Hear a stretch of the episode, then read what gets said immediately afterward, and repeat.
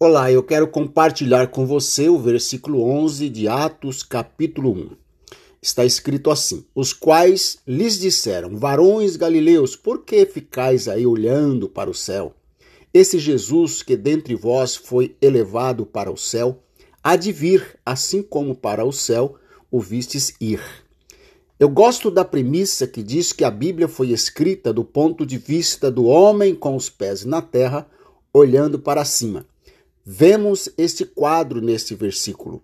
Importante essa colocação porque é exatamente nesse contexto que as coisas espirituais são transferidas a nós. Vejamos alguns pontos. Por que ficar ali parados olhando para o céu? Não sei se os anjos sabem, mas para nós, os homens comuns, os céus são essa amplidão azul que está acima de nós.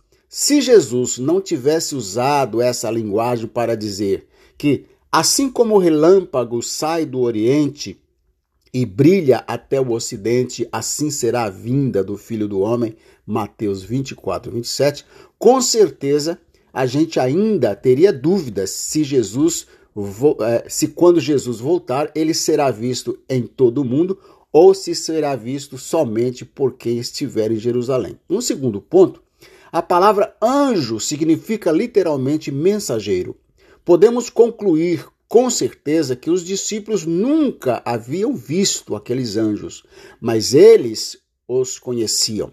Sabiam de onde eles eram e tinham conhecimento dos futuros acontecimentos acerca de Jesus.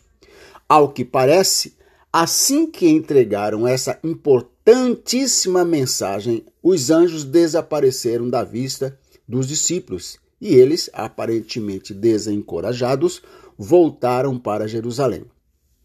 Para os discípulos, iniciou-se nesse momento um período de incertezas, de medo e insegurança, um período em que provavelmente sentiram-se órfãos.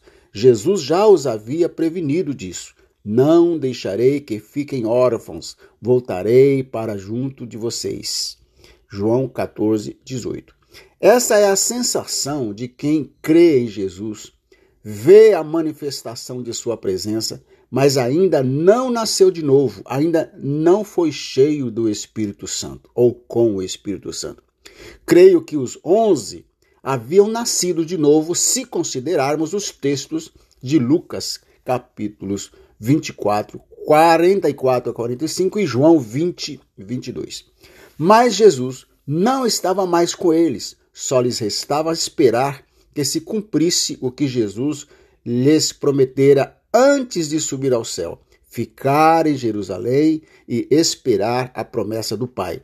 Infelizmente, essa sensação de abandono é como na vida de um missionário, mas isso não acontece com uma pessoa cheia do Espírito Santo, questionaria alguém. Não?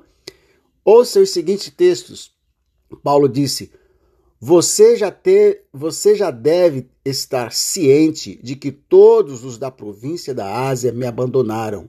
Lemos isso 2 Timóteo capítulo 1, verso 15. E disse mais: Na minha primeira defesa, ninguém foi ao meu favor.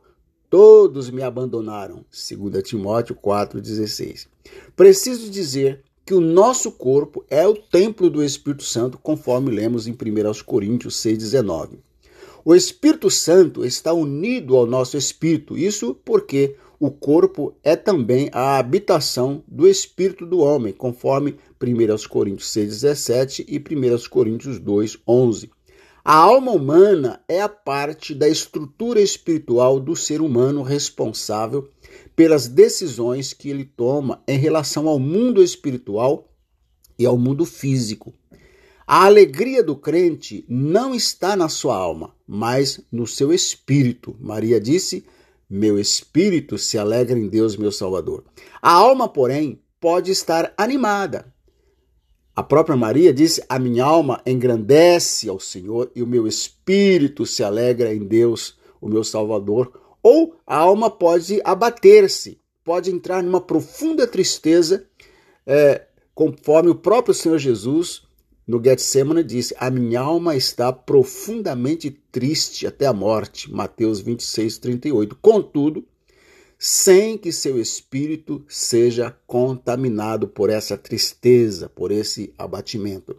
É possível que, ao ouvirem as palavras dos anjos, os discípulos tenham deixado o monte da ascensão com aquele sentimento que invade o nosso coração, por exemplo, após sepultar um ente querido. Saímos do cemitério pensando: é, ele foi embora, mas, sabendo que Jesus voltaria, eles deixaram o monte claramente desanimados, sem forças para lutar, sem o que dizer aos que o questionassem sobre os anos que foram fiéis a ele. Para refletir, quero deixar estas perguntas. Alguma vez você já teve vontade de abandonar a igreja? Alguma vez você já se sentiu frustrado com o seu pastor? Alguma vez você já se sentiu estar é, em depressão? Pense nisso, que Deus te abençoe.